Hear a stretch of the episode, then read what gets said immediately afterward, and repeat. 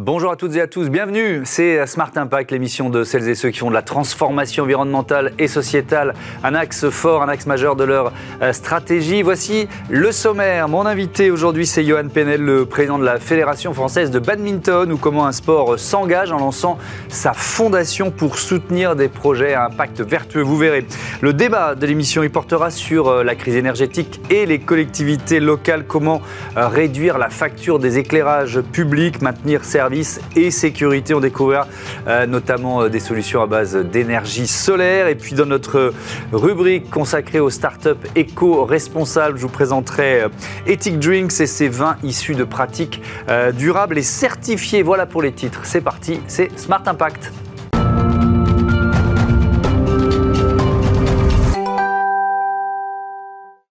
Bonjour Johan Penel, bienvenue. Vous êtes euh, donc le, président de la Fédération française de badminton, ancien président du club de Villejuif, l'un des 2000 euh, clubs affiliés à la, fédération. C'est près de 200 000 licenciés, euh, dont 65% d'hommes. Et puis alors si on élargit le, spectre, c'est 100 millions de pratiquants dans le monde le, badminton.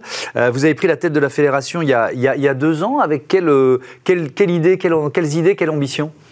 L'idée, c'était vraiment d'exploiter tout le potentiel de notre sport et de casser les imaginaires, casser les idées reçues. Mmh. Voilà, c'est un sport qui va du sport de plage jusqu'au sport olympique et paralympique. Donc, c'est un vrai spectre de pratiques différentes. C'est le même sport, mais des pratiques différentes. Mmh. Et donc, de vraiment pouvoir servir la société euh, dans voilà une période en manque de repères, euh, en pleine mutation. Et voilà, c'est comment on allait adapter notre sport, ses pratiques, euh, ses clubs mhm. bah, dans ce contexte mouvant et justement venir répondre à plein d'enjeux de société et de voir à la fois le sport comme une finalité, ça c'est les dimensions compétitives, olympiques et paralympiques, et dans sa dimension sport-outil au service des différents enjeux de société. Oui, le rôle social du sport, évidemment, on va y revenir, mais euh, moi il se trouve que j'ai pratiqué le badminton quand, quand je faisais mes études à Sciences Po Bordeaux, parce que je faisais plein d'autres sports, et donc c'est hyper spectaculaire, c'est, très physique, c'est très rapide aussi. Je crois que c'est le, sport de, de raquette le plus rapide au monde, c'est ça? Le plus rapide au monde, tout à fait, avec un record à 480 km/h donc le volant est allé jusqu'à 480 km/h. donc ça donne une idée de la, de la, vitesse et de l'œil qu'il faut pour être un, bon joueur de, badminton. Vous avez décidé de créer une fondation qui s'appelle Impact Gagnant. Pourquoi? Pourquoi il fallait une fondation? Alors, c'est toujours dans cette idée-là d'avoir la dualité euh, mmh. du sport français entre finalité et outils. Euh, voilà, une fédération, c'est très identifié comme usine à compétition, usine à champion. Mmh. et donc, dans cet imaginaire collectif euh, du sport en France, effectivement, voilà à quoi on peut réduire parfois les fédérations. Hmm. Ce qui n'est pas du tout le cas de la fédération de badminton pour des raisons de typologie de pratiquants sur lesquelles je reviendrai. Euh, donc on, a, on souhaitait avoir une entité qui puisse incarner cette performance sociale. Nous, on parle à la fois de performance sportive et de performance sociale. Hmm. Donc on voulait avoir deux entités différentes. Euh, pour éviter voilà, des amalgames, euh, puisque la, finalité derrière, euh, c'est vraiment d'être au service de l'impact mhm. euh, et donc de finalement à quoi le badminton sert. la question, elle est là.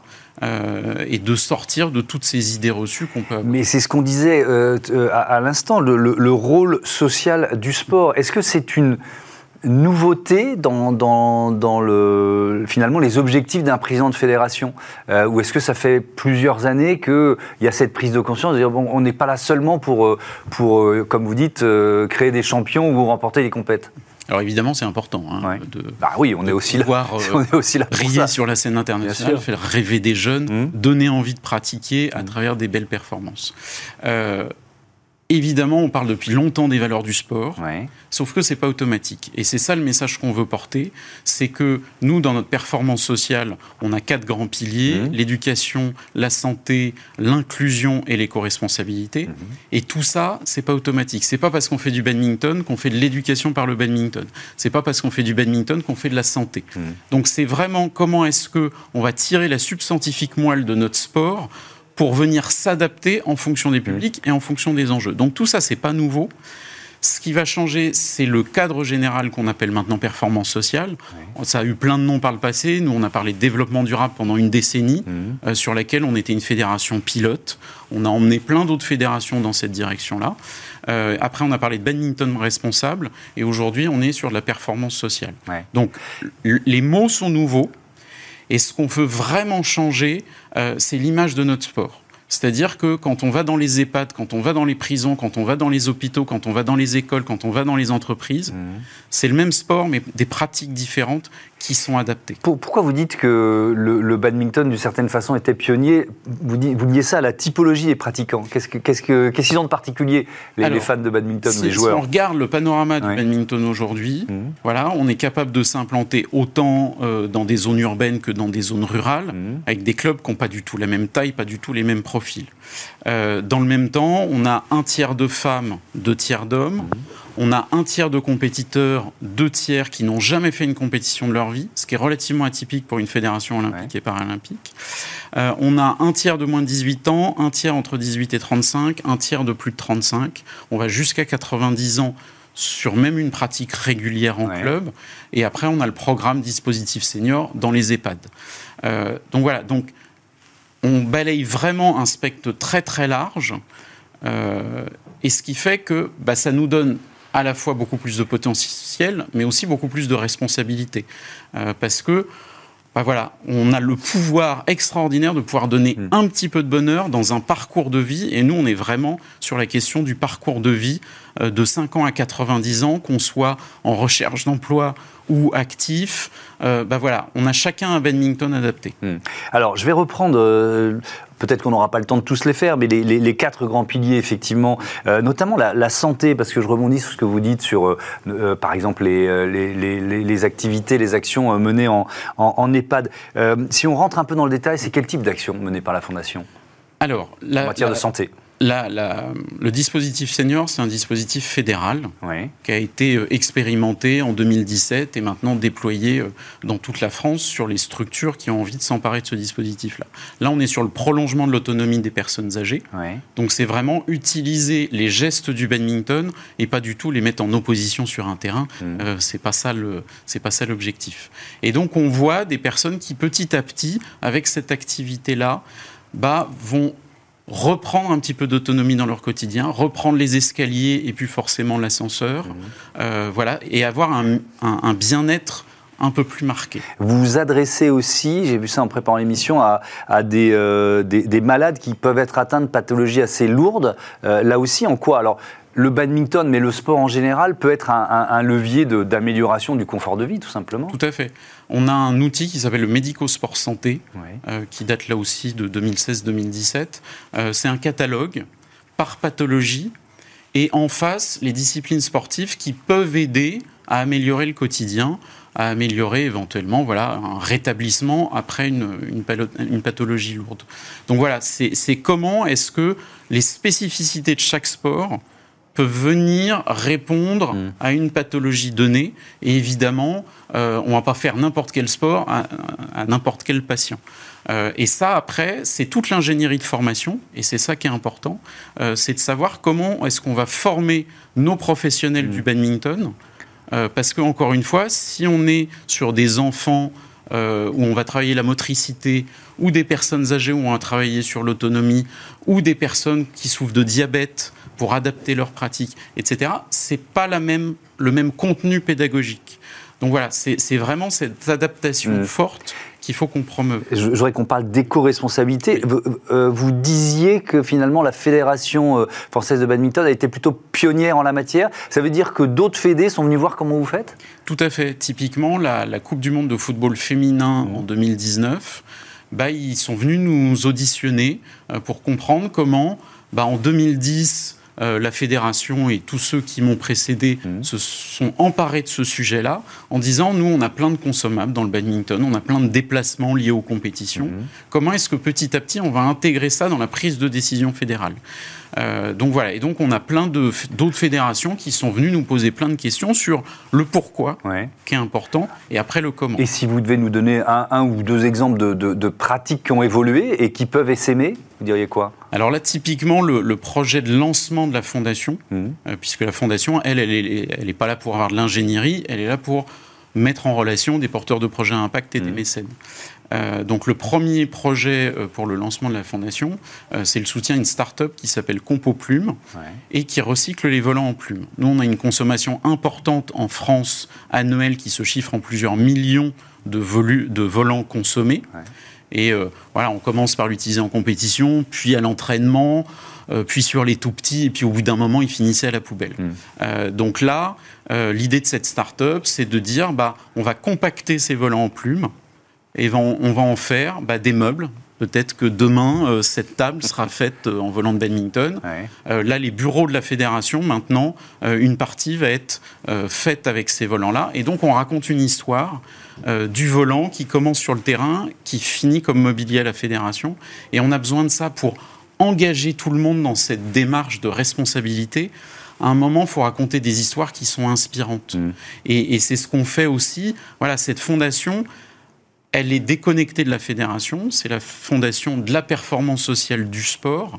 Elle est vraiment là pour mettre en valeur ce que bah, des acteurs dans le sport peuvent avoir pour sortir des sentiers battus. Et Je donne juste un, exemple très, rapide euh, sur l'insertion professionnelle, euh, où aujourd'hui, bah, voilà, on va travailler sur le savoir-être euh, mmh. des chercheurs d'emploi sur le terrain et derrière les insérer dans n'importe quelle entreprise où ils vont être formés sur le fond, mmh. mais sur la forme, voilà, ils auront développé à travers le badminton des compétences. Merci beaucoup, Johan Penel. Bon vent à votre fondation Impact Gagnant. On passe au débat euh, de cette émission. Comment les mairies font face aux défis de la crise énergétique?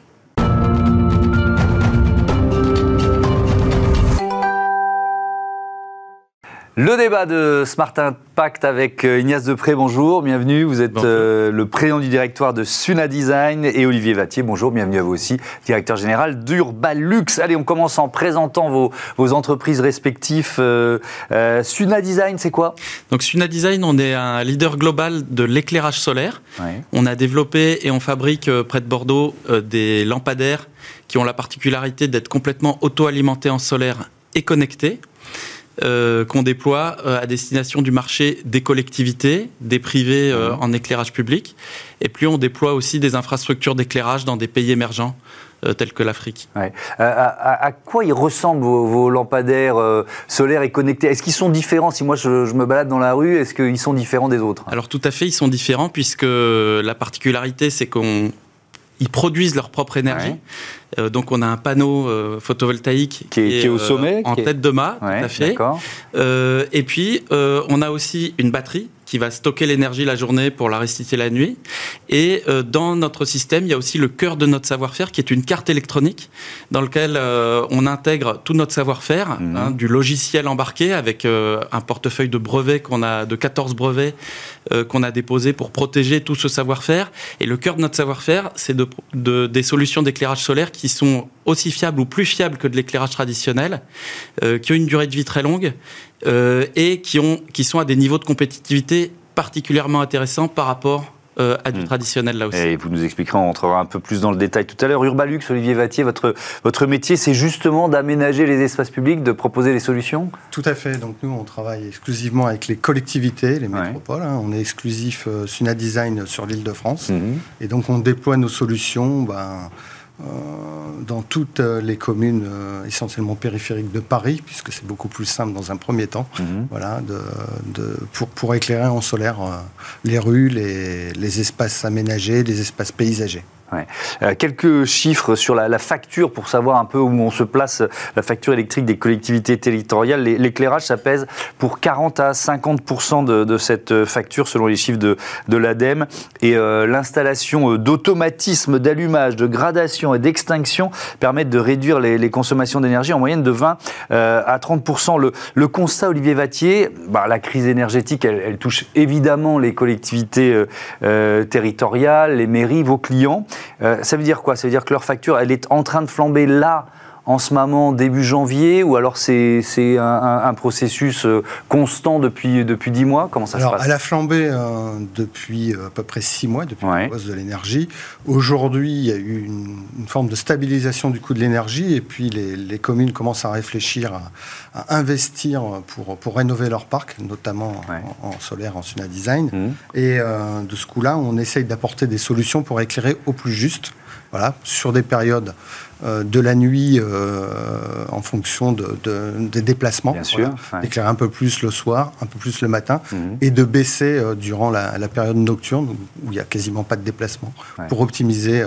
Ça veut dire que, je vais vous poser la même question à l'un et à l'autre, il y a forcément beaucoup plus de, de demandes, de prospects, de, clients en ce moment, Olivier Vattier, pour oui, commencer Oui, il y, a plus de demandes. En fait, mhm. aujourd'hui, toutes les communes préparent leur budget d'investissement pour rénover l'éclairage, et mhm. donc forcément, il y a beaucoup de demandes pour préparer. Donc on prépare des chiffrages pour budgétiser pour 2023. Voilà. Ça veut dire, Ignace Depré, que, que cette crise, c'est un accélérateur de changement aussi quoi. Alors c'est un accélérateur de tendance longue, puisque la maîtrise de la facture énergétique, c'est euh, une préoccupation de, longue date, ça mmh. s'accélère. Euh, on a aussi une motivation euh, grandissante pour agrandir, euh, élargir la part d'énergie renouvelable dans le mix énergétique mhm. de nos clients. Euh, et puis, on a aussi une motivation euh, de plus en plus pour avoir des systèmes qui sont de plus en plus résilients. Mhm. comment ça marche? Si on rentre un peu dans le détail des solutions Sune Design, vous disiez vous avez plusieurs brevets, cette carte électronique. Je vais déjà poser une question de base, mais que, il fait pas beau tout le temps, il n'y a pas forcément un ensoleillement, surtout en hiver, donc, euh, et l'électricité, elle est compliquée à stocker. Donc comment, comment vous réduisez cette, euh, cette équation? Donc c'est le cœur de notre savoir-faire, c'est mmh. de piloter de façon très fine l'état de charge de la batterie pour être capable et de dimensionner un système pour être capable, dans toute géographie, sous toutes conditions euh, météorologiques, d'avoir de la réserve euh, suffisamment pour éclairer, euh, même si on a eu 3, 4, 5 jours euh, mm. de météo défavorable. et ça, on travaille avec nos clients pour définir effectivement quels sont les profils qui vont répondre à leurs besoins. et on a aussi des équipes projets qui vont donc accompagner nos clients dans le dimensionnement de ces systèmes. Voilà. Et la particularité effectivement de Suna Design, c'est qu'on est une entreprise globale, donc mmh. on, agit, on intervient sur euh, des marchés en Amérique du Nord, en Afrique, en Europe, au mmh. Moyen-Orient. Et donc selon les conditions météo de chaque géographie, on va effectivement avoir le savoir-faire pour dimensionner au plus juste mmh. le système. Mais donc ça, c'est du 100% solaire ou il faut forcément un peu d'hybridation? C'est du 100% solaire. C'est du 100% solaire, d'accord. C'est du 100% solaire, donc nos systèmes ils effacent à 100% euh, la facture énergétique. Et dans les années qui viennent, euh, on pense qu'il va y avoir aussi de l'hybridation, donc des clientèles qui ont euh, de l'éclairage euh, traditionnel mhm. et qui vont vouloir y ajouter une part de, solaire pour typiquement être capable pendant une ou deux heures de basculer euh, sur du solaire. Hmm. Ça représente quoi? Il y a beaucoup d'installations vieillissantes, Olivier Vattier, dans les, dans les mairies françaises? Oui, plus de 40% du parc a plus de 25 ans. Ah oui Voilà, donc euh, il n'y a eu que 20% du parc passé en LED euh, en France, hmm. donc il y a encore de quoi rénover. Oui, ça c'est déjà une première, une première source d'économie. Hein. Et aujourd'hui, forcément, l'arrivée du solaire sur le marché, avec des technologies comme Suna Design, hmm. bah, permet aussi de, bah, des fois de ne pas euh, engendrer euh, de grosses dépenses pour les communes dans le sens où il n'y a pas forcément besoin de réseau électrique, mmh. puisqu'on est sur une source complètement autonome, et donc de rénover des rues euh, qui ne seraient pas éclairées ou des points à éclairer qui ne sont pas éclairés. Vous parlez de rétrofitage, alors je, je connaissais ça pour, pour par exemple les voitures, les camions, les autocars, ça, ça, marche aussi pour les installations électriques des villes? Oui, tout à fait, ça marche sur une catégorie de luminaires, voilà, c'est aussi participer à l'environnement, on, on rétrofite des luminaires euh, en les rénovant, en les remettant à neuf et en mhm. mettant de la LED, et parfois en les alimentant avec des panneaux solaires dans chez Suna Design. Euh, Donc vous pouvez rajouter des panneaux solaires euh, et, ce système-là sur un, sur un lampadaire existant, c'est ça On peut euh, générer un panneau solaire en tête d'une rue pour mmh. pouvoir alimenter plusieurs points lumineux. Tout à fait. c'est une marge d'économie importante. Si, alors évidemment, ça dépend de la taille de, de, l'installation, de, de, la commune, du nombre de, quartiers ou de rues équipés, mais c'est une marge de, progression et d'économie? Tout à fait. Les lampadaires solaires de Suna Design mmh. permettent d'effacer euh, entièrement une facture électrique. Et sur des installations neuves, par exemple, on a des cas clients où le ROI, il se fait l'année de l'installation. Oui, c'est ce que j'allais vous poser. C'est euh, très rapide. Donc c'est très rapide. Et sur des sujets où on est plutôt sur du rétrofit, euh, sur des installations mhm. existantes, là, on va avoir un retour sur investissement qui est de quelques années, mais qui va être lui-même assez rapide et qui du fait de la hausse du coût de mm. l'énergie, est en train de, s'accélérer. Ben oui, bien sûr. Est-ce que Olivier Vattier, c'est, effectivement, c'est un investissement important à, prévoir? Première partie de la question. Et deuxième partie de la question, est-ce qu'il y a des aides euh, c'est, est-ce que les mairies sont un peu toutes seules face aux défis ou est-ce qu'il y a des aides d'autres collectivités ou de l'État? Alors, euh, je vais répondre sur la deuxième partie en premier. Bon, il y a des aides puisqu'il y a un fonds vert qui vient d'être mis en place. Et il y a une partie qui est euh, qui est dédié pour l'éclairage public, puisqu'ils veulent. Euh, aujourd'hui, on est à 3% en taux de renouvellement par an. Ils veulent passer à 10 avec cette aide-là. Donc aujourd'hui, ben, ça va nous aider à, mmh. continuer notre, notre parcours de, de, rénovation. Et puis. Sur les investissements, est-ce que ça Sur les investissements, oui, ça, c'est une part importante aujourd'hui euh, des budgets des communes, mmh. euh, puisque, voilà, après, ça dépend de la taille des communes, hein, mais ça représente. 15-20% de leur budget annuel euh, sur la partie éclairage.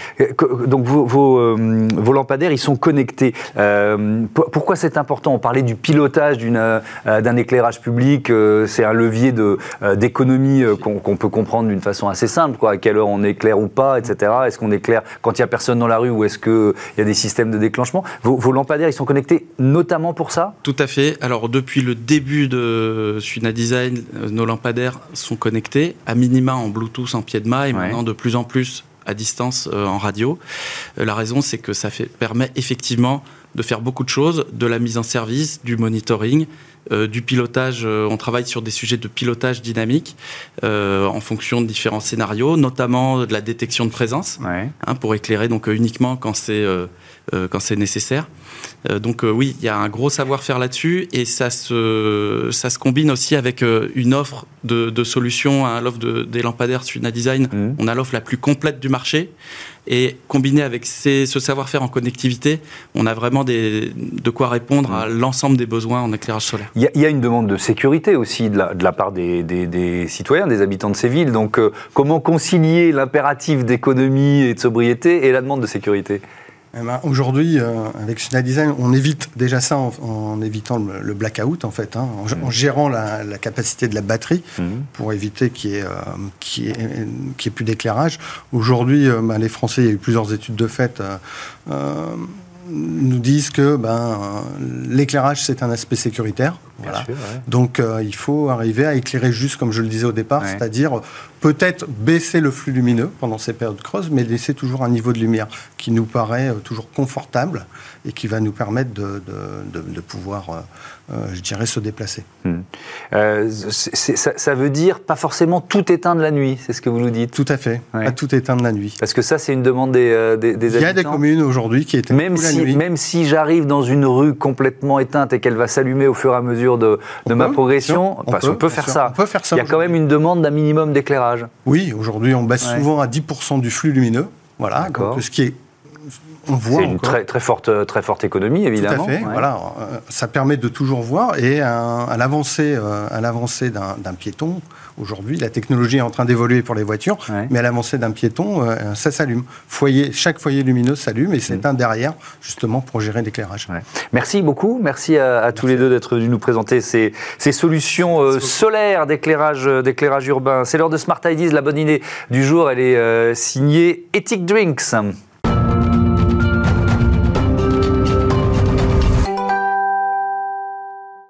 Smart euh, avec nous euh, en duplex, en visioconférence, euh, Michael Alborghetti, qui est le cofondateur d'Ethic Drinks. Bonjour, bienvenue. Vous l'avez fondé en, en 2019 avec votre, votre épouse, votre femme Camille. C'était quoi l'idée de départ? Pourquoi vous l'avez créé bonjour. L'idée de départ, c'était de rendre le monde du vin plus respectueux de l'environnement en s'attaquant à tous les problèmes de la filière et en supprimant le plastique, réduire le bilan carbone et en travaillant avec des vins le plus respectueux de l'environnement, avec des vignobles engagés euh, en production bio.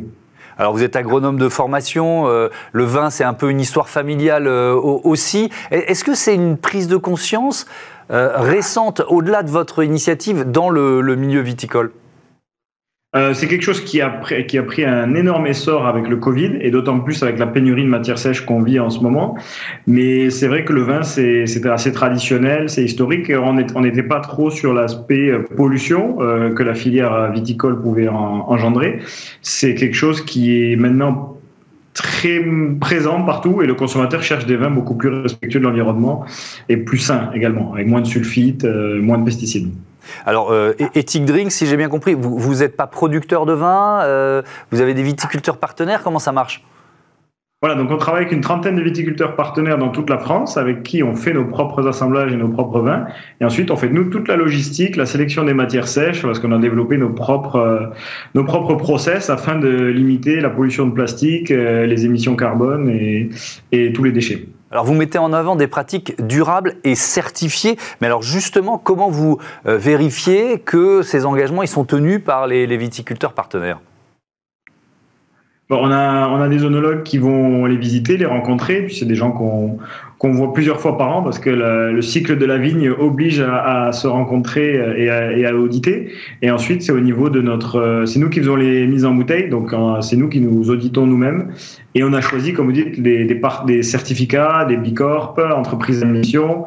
On est partenaire de WWF également, euh, qui sont des organismes tiers qui assurent que l'entreprise respecte ses engagements euh, euh RSE. Ça veut dire que ce sont forcément des vins bio euh, oui, 90% de nos vins sont bio. Ensuite, il y a des vins en conversion également. Euh, voilà, afin de le vin bio, il n'y a pas de pesticides, donc c'est quelque chose qui nous tenait à cœur euh, pour, pour, tous nos vins. Alors je voudrais qu'on parle des transports, du transport, parce que c'est évidemment un enjeu important. Pour faire baisser le bilan carbone du, du secteur du vin, il y a d'abord un levier, c'est quoi? C'est le poids des bouteilles, c'est ça? Voilà, et le poids des bouteilles, c'est qui représente à peu près 60% du bilan carbone euh, d'une bouteille de vin consommée. Euh, on est sur la bouteille la plus, légère du, marché, de 400 grammes, et on vient aussi de lancer la, consigne avec les enseignes VNB en France, qui fait que la bouteille va avoir plusieurs vies au lieu de la, la refondre euh, et la refabriquer.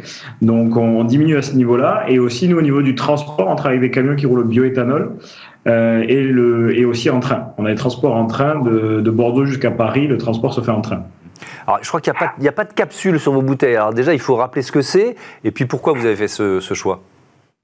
Ben, Tout simplement, on a cherché une alternative euh, green à la capsule euh, qui existe aujourd'hui, que vous voyez dans 95% des bouteilles, qui est un, assemblage d'aluminium et, de plastique, euh, qui est le, congé, la taxe, et qui a été supprimé en 2019, donc on a eu un peu de chance à ce niveau-là, qui est plus obligatoire, mais qui est tellement dans les mœurs qu'on continue de la retrouver sur toutes les bouteilles.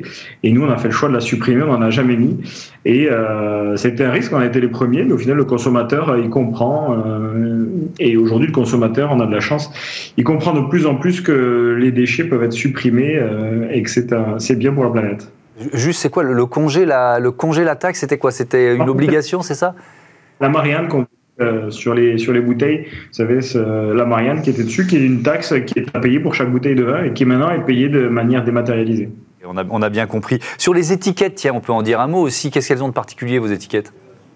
Donc les étiquettes, on est repassé sur une méthode ancienne qui a 40 ans, avec la colle de patate. Euh, on a supprimé toute cette alaise en plastique et qui fait que quand la bouteille va être recyclée, on n'a pas de plastique euh, qui va être euh, qui va être mis avec les bouteilles de recyclage ou brûlé. Donc on est vraiment sur la méthode la plus naturelle possible. Merci beaucoup, Michael Alborghetti. Bon vent à, à Ethic Drinks. Voilà, c'est la fin de ce numéro de euh, Smart Impact. Merci à toutes et à tous de votre euh, fidélité. Je voudrais remercier euh, Louis Perrin qui s'occupe de la production, de la programmation euh, de l'émission de Smart Impact avec beaucoup de talent assisté de Lauren Kazad euh, aujourd'hui, euh, à la réalisation Ulysse Touré, au son Thibaut Goury-Lafont. Merci à tous de m'accompagner. À très vite sur Bismart.